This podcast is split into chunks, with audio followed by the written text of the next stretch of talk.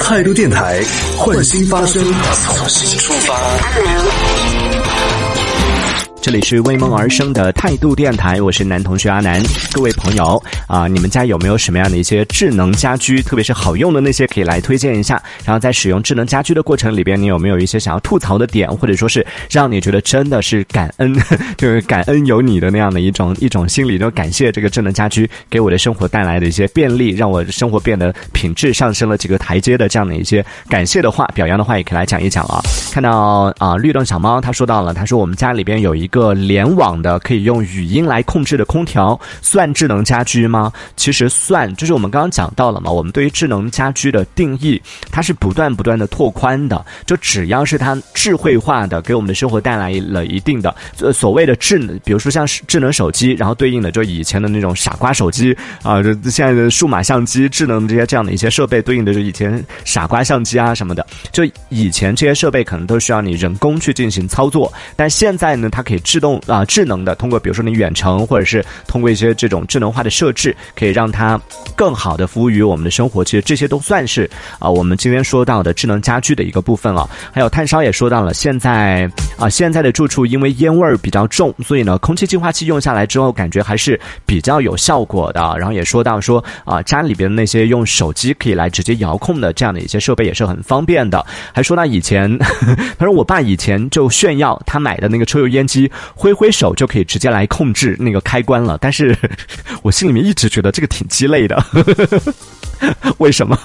就在那个地方挥手半天？就让我想到我我身边有一个朋友的那个车也是很智能的，说是那个你都不用，比如说他有一个场景，就是当你手上抬着一些东西，没有手去开那个车门的时候，去到那个啊后备箱的时候，你脚往他的车下方稍微扫一下，然后那个车的后备箱就会自动打开，就帮你解决了你不需要把东西放地上，然后重新开车门又搬起东西，就这样的一个复杂的动作，通过智能的方式帮你解决这个问题嘛？但实际是使用下来呢，就看到好几次他去 用脚去扫那个 他的感应区的时候，可能不知道是没扫到，还是那个真的他感应不太灵敏，就 拍着一箱东西脚在那个地方扫半天，扫不开，最后只能把东西放下，然后用手又去开，也觉得是一个挺鸡肋的。本来应该听起来感觉看上去是一个哇好洋气的一个功能，但是实际上用下来之后觉得确实也挺鸡肋的。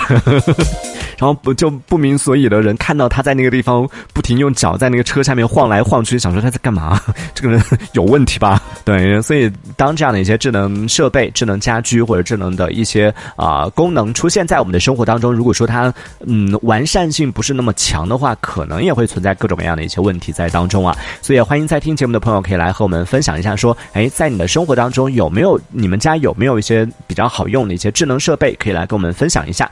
其实说到智能家居现在真的很多，就你去有那种新房子装修的话，很多它的那个新房子里边都会有，在一定程度上吧，它不能说是全屋智能化，呃，也会有，就可能会比较高档一点的那种房子，它可能会有全屋智能化的那样的一个配套，但大多数呢，它可能都会在一定程度上会搭配有一些啊智能家居的这样的一些设备。嗯，那如果说就是对于那些没有装修的那种房子呢，一般你在装修的时候，就是也是可以就是自己花钱去。加进去一些这种智能化的一些，就也有一些可能它提供的时候，它那个装交付的时候是没有那种智能家家居的。但是你想要让自己的家里面多一些这种智能设备，或者说是想要去做这种，现在也有专门做这种全屋智能家居定制的这样的服务嘛，不算特别贵吧？就比起刚出来的时候，相对来说现在应该是要便宜不少了。可能全屋啊，我指的是全屋，可能全屋做下来就是几万块钱，我不知道这算。贵还是不贵啊？因为几万块钱，它可以把你的很多，虽然说它改善都是一些很小的一些细节，但把整个屋子的各个方面都改善下来的话，其实我觉得还是值得的吧。就如果你们家。如果你是一个独居青年的话，嗯，花几万块钱可能会有点 小贵。但是如果是你们，哎，我怎么感觉突然间感觉像是在卖智能家居一样？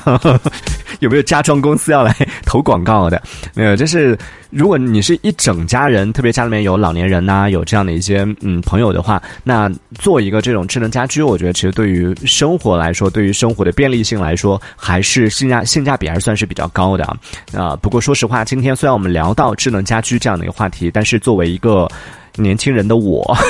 还是有一点点心虚的，因为啊，上一趴也说到了，我们家其实住的是算是那种老房子，也没有到很老，就老小区。所以在前期装修的时候，那个时候基本上没有现在所谓的那些各种各样的智能家居啊什么的可以去选择。虽然说之后吧，也我自己也通过我自己蚂蚁搬家式的这种改造的啊一个速度，一点一点的去给我们家的这个老房子稍微的换上了一些小小的一些智能设备。但是比起就我们刚刚提到那种什么全屋智能化呀，或者智能家居啊什么这，比起真正的那种智能家居场景来说，我们家的这个家居可以说是可以完全忽略不计了。这个智能化呢，就 小巫见大巫了。但说起来也可以来分享一下，可以分享一下我自己的一些改造的。我觉得其实重要的就改造这个过程挺有趣的，可以分享一下。说起来有点惨，就是除了我们刚刚提到什么洗碗机啊、啊扫地机啊、智能冰箱啊这样的一些大件的家电之外，我们家第一个使用智能家居场景的。竟然是我们家猫，因为我们家是把猫养在客厅里边嘛，就养猫的朋友都知道，那猫咪上完厕所之后的那个味道，哇！真的很下头，于是呢，我就真的尝试了各种各样的一些这种去除那个味道的一些方法，其中就包括我做了一个小的这种智能化的场景。首先，我在这个猫厕所里边呢装了一个那个装置，叫做人体感应装置，就是有人走动的时候，它能够知道嗯有没有这样的一个动静。然后呢，在它的这个猫厕所旁边呢装了一个加湿器，啊，在加湿器里面呢加入了一些这种精油啊什么的，就有有可以去味道的这样的一些香氛在里边。然后每一次只要猫进入到厕所之后，那个感应器感应到里边有活物在动，里边有动静的时候呢，旁边的这个加湿器就会开始工作。啊，这个应该算是我们家使用的最早的一个智能家居场景了。我自己设置、自己是研究出来的，自己搭配出来的一个智能家居场景。实际用下来怎么说呢？它。工作呢，倒是确实是按照我自己的预设的这样的模式去工作的，就每一次猫咪上厕所，然后这个加湿器就开始喷，但是。说实话啊，除味的效果真的是非常有限，基本上没什么效果。虽然我之后我也也有找到了一些就可以去除这个猫上厕所的这个味道的一些方法啊啊，但在这里就不不说了。那如果大家感兴趣的话，有需要的朋友可以单独私下来找我聊，我们可以具体来交流一下。然后在之后呢，我又做了一个改造，就是我们家卧室的灯的一个改造。因为之前在装修的时候，我不知道是谁谁设计的，我们家的装修啊，就我们家的卧室里边是没有大灯的，就。就开门的时候，一般进入卧室开门的那个地方应该是有一个灯，你可以开关，呃，有一个那个电灯的开关。但我们家是没有，它整个卧室里面是没有大灯的，唯一的一个灯是在床旁边有一个那个床头灯。所以呢，每一次进入卧室之后，从门口到那个床头灯之间还有一段距离嘛，你要走过去。然后每一次晚上进入卧室的时候，你都要摸黑走一段，然后就经常会碰到床角啊什么的。所以我这真的是谁给我们家搞的设计？应该去。投诉一下，因为我们居然没有在卧室里面设置灯，可能当时想的是说，呃，卧室里面主要就是睡觉里面也不需要太亮的灯，一个床头灯的那个亮度就好了。但是当时没想到这个问题，的床头灯距离那个门太远了，晚上进去怎么办？摸黑走这一段吗？然后呢，经过我的改造之后，现在可以实现的就是在晚上七点之后，只要一打开卧室的门，床头灯它就会自动点亮。这样的话呢，就不需要去摸黑走那一段路了。这个和我们刚刚雨落分享到的那个就是现在的那种感应灯有一点相似啊，只是说这这感应的距离有点远，它是在床头那个位置，然后它这个感应的呃这个设备呢是在门口，只要门一打开，晚上七点之后门一打开，这个灯就会自动亮，也是比较方便的。然后其实像刚刚说到这种感应灯也不贵，大家上网去买的话，可能也就是呃几十块钱、二三十块钱吧，应该就可以买到了，就是那种感应灯。然后对于家里边有这种啊老年人或者说是有这种企业习惯的朋友呢，其实真的是可以在床边装一个，或者在家里边的走道里边装一个，这样就不会出现，比如说你去关了客厅的灯，然后回卧室这段路，你这样摸黑走，这可能会磕磕到桌子啊什么的，会有这样的一些风险在当中。那有这样的一个感应灯之后，就当你把客厅的关灯关了，当你走过那个感应灯区域的时候，它会亮起；等你人走过了之后，它会自动熄掉。其实也是挺实用的这样的一个小的智能家居的一个设备啊。然后再然后呢，呃，就是前段时间我给我们家 我们家的那个手动晾衣架也真的是用了十几年了吧，终于坏了。正好就在这个期间，我就给我们家换了一个电动晾衣架。哎，这个电动晾衣架其实现在很多人家里面都有，而且都在用。但是大家其实使用起来呢，还是只是把它当做一个电动晾衣架在用，并没有用到它的另外一个功能，就是它智能的这个部分。我就看这个我们家的这个智能呃电动晾衣架，它是有这种智能场景可以去设置的。于是呢，真的机智如我，我又把之前猫厕所里边的那个人体感应装置呢，又拿出来放到我们家阳台上。现在我们家阳台晾衣服的时候，基本上你不需要去动那个就是它的那个晾衣架的开关了。我现在设置成的一个场景是这样的，大家可以啊想象一下啊，就是我们家因为每天早上可能八点之前我会在那个阳台上去煮咖啡，所以八点之前的那个时段呢，我是没有设置任何的感应，所以八点之前我走进阳台是不会有任何的这个相应的一些这种智能的一些操作的。然后我设置的是每天早上八点钟之后，只要有人走进阳台，这个晾衣架它就会自动降下来。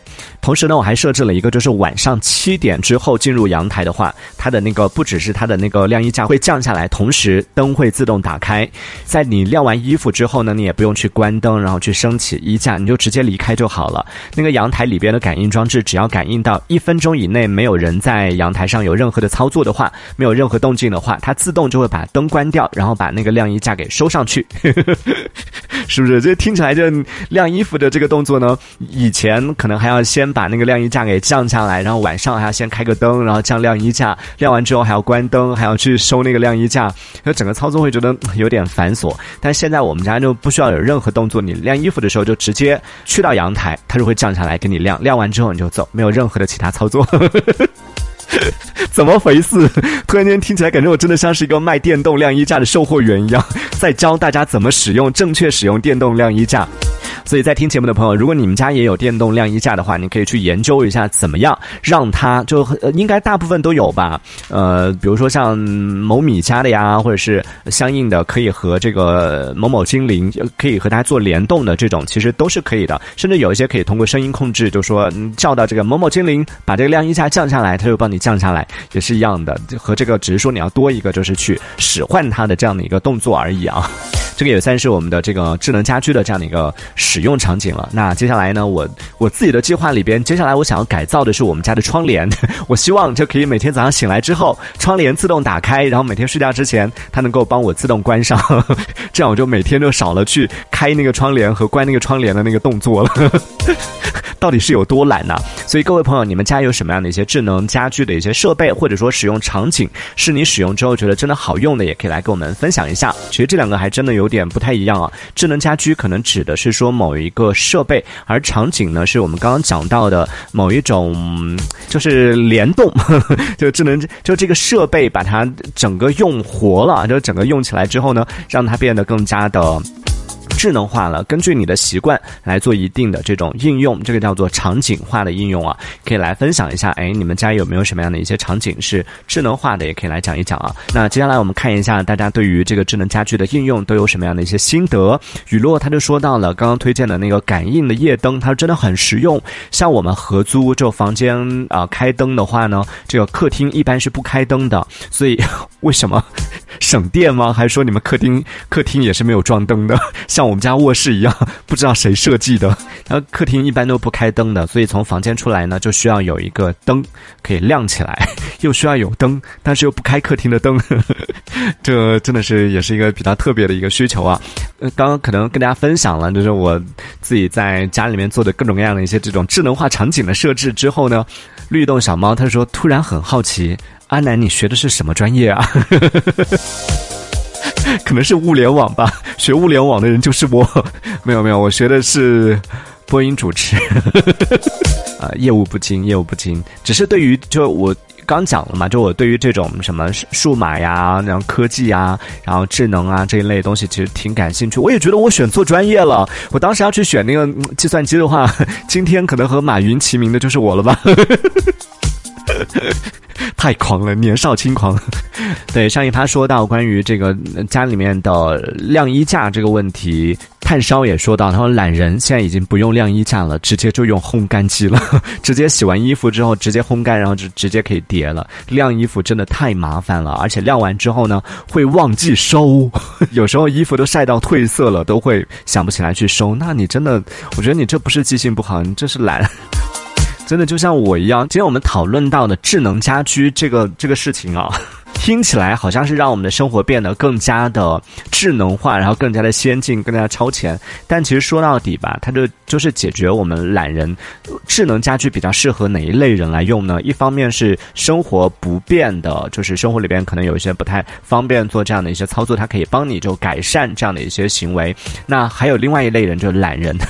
所有的这样的一些发明创造都是。出于就是为了解决懒人的这些需求，你看懒人不想洗碗，于是有了洗碗机；懒人不想扫地，于是有了扫地机，对不对？所以真正推动这个世界进步的 是懒人，是我们的懒。呃，胡说八道在这里，等于也确实是让人类进步的其中一个动力，就是为了让我们的生活可以解放出来。其实你说我们把这些时间省出来，我们可以去做更多有意义的事情，也是一件算是一个有就是比较正向的这样的一个理由吧。像我们刚刚讲到这样的一些行为，什么啊，改造我的那个阳台上边什么开关灯啊，就只是一个小动作，然后去升降一下那个衣架，就都是一个很普通的动作。包括我自己在给我们家装上这样的设备的时候，我当时跟我妈讲说。以后你去阳台这个晒衣服的时候，你就不用去开关那个灯，不用去升降那个衣架了。我妈就会觉得说，就那么一个小动作，有什么好要去弄的呢？但是当她适应了之后，就觉得，哎，真的很方便。就每天进出去晒衣服的时候，直接拿着衣服进去，然后它灯就亮了，那个衣架就下来，直接亮。亮完之后呢，也就直接走人。一分钟之后，灯和那个衣架它就会自动帮你升上去，帮你关掉，就觉得很方便。使用下来之后，确实感觉好像是一些很小的，本来这些东西也不是多麻烦的事情，但。通过这样的一些智能家居，通过这样的智能化的场景呢，它确实是可以把我们的生活做一个，它不是说改变你的生活习惯，不是说让你完全去适应一种生活，而是说让你的生活，我觉得它是一个优化的过程吧。就是你现在生活是什么样的，它保证你。现在的生活的这个基础上，可以帮你优化一些细节。不是说，比如说你现在是在用这样的方式去晾衣服，那要用了这个智能家居之后，你必须要用另外一种方式去晾，必须要去另外一个地方去晾。那这个其实是已经呃给你的生活造成了一定的这种改变。这个我觉得它不是智能家居出现或者说智能场景，它应该给我们生活带来的出现的一个目的啊。它的初衷我觉得应该是优化我们生活当中的一些细节，保证你的生活依然是现在这个状态下可以给你。更多的一些更优的一些方案，比如说你想要让你的房间变得更整洁，但是你又不想请一个陌生人到家里边来帮你打扫卫生，这个时候怎么办呢？哎，有一个扫地机，你就可以自己也不用去打扫，然后你也可以保证你的房间整洁，也不会有陌生人来打扰你，然后这个问题就解决掉了。对，智能家居的这个出现，其实是应该是以这样的方式出现的，就是一方面是默默的，不要有太大的动静打扰到我们，然后一方面就是它。不会让我们改变我们原本的一些生活习惯，但，啊，说实话，就作为一个懒人，当你的生活已经有这样的一些智能化的一些设备，可以帮你去完成一些嗯比较麻烦的动作，比如说，比如说有了扫地机器人可以帮你扫地，有了洗碗机可以帮你洗碗，然后智能那个晾衣架也会自动上下了，但你还是会觉得不满足，就会觉得，那我还是要每一次要把那个碗放进去，每次要把那个碗拿出来。然后他自那个扫地机器人扫完之后还要去清理垃圾，然后晾衣服也是洗完那个，你看现在以前不想洗衣服，有了洗衣机，然后晾衣服嫌那个升降麻烦嘛，有了智能化的这个场景，但现在还有一个问题就是每次洗完之后我要自己进去，从把把那个衣服从洗衣机里面拿出来晾到那个 那个衣架上面，感觉很多朋友听到这里已经白眼翻上天了，你想怎样？对我可能需要的不是一个智能晾衣衣架，我可能需要不是一个智能化的生活、智能家居，我需要的是一个智能保姆吧。所以在听节目的朋友也可以来跟我们分享一下，说这个智能化的生活给你啊，智能家居给你的生活带来了什么样的一些影响和变化？这个我觉得其实我们刚刚讲了嘛，就智能家居其实它确实给我们的生活带来了很多优化，带来了很多便利，也确实让我们生活当中体会到了很多，让我们解放双手也好，或者是解放我们的时间也好。但同时呢，就是我们我刚说到这个也是给我们生活带来的，或者说给我们个人带来的一些呃负面的影响吧。就自从有了扫地机器人之后，你本来以前每个星期打扫一次房间，每个星期扫扫地，然后洗洗衣服，还算是有一点劳动力。就作为现在我们基本上没什么运动量的这种都市人来说，每天坐在办公室，回到家就躺在沙发上、躺在床上的这种状态，基本上没有太多的运动量。以前还可以通过打扫卫生、通过洗洗衣服、这收拾家什么的，可以每天有那么一点点的运动量。但现在都已经被这些智能家居、智能设备给取代了。我们在家里边基本上是处于一个。嗯，没什么运动量的这种状态，所谓的废人呢，回到家之后就在家就直接就摆烂，所以在这种状态下，也算是智能家居给我们生活带来的负面的不好的影响吧。但这个你也不能怪他，因为也有一些就比较。这个是个人问题啊，也有一些比较积极的，然后比较健康的朋友，就算使用上了智能家居，家里边的这些事情全部交给智能家居去完成，然后自己的时间呢，可以拿去运动，可以拿去和朋友出去聚会，然后去啊跑步啊，或者去做各种各样的一些有意义的事情，其实也是可以的。所以问题还是出在人身上，不要去怪这个智能设备啊。我们今天讲到是说关于智能家居这个话题，问到大家说，各位朋友，你家里面都有什么样的一些啊智能家居的一些应用场景和一些设备可以来来。分享一下，然后上一趴其实也讲到了很多，也说到了智能家居对于我们的影响嘛。泰商也说了，他说是的，人就是这样慢慢的一点一点的被这些智能家居啊，或者被这样的一些智慧化的生活给惯坏了。所以真的我们。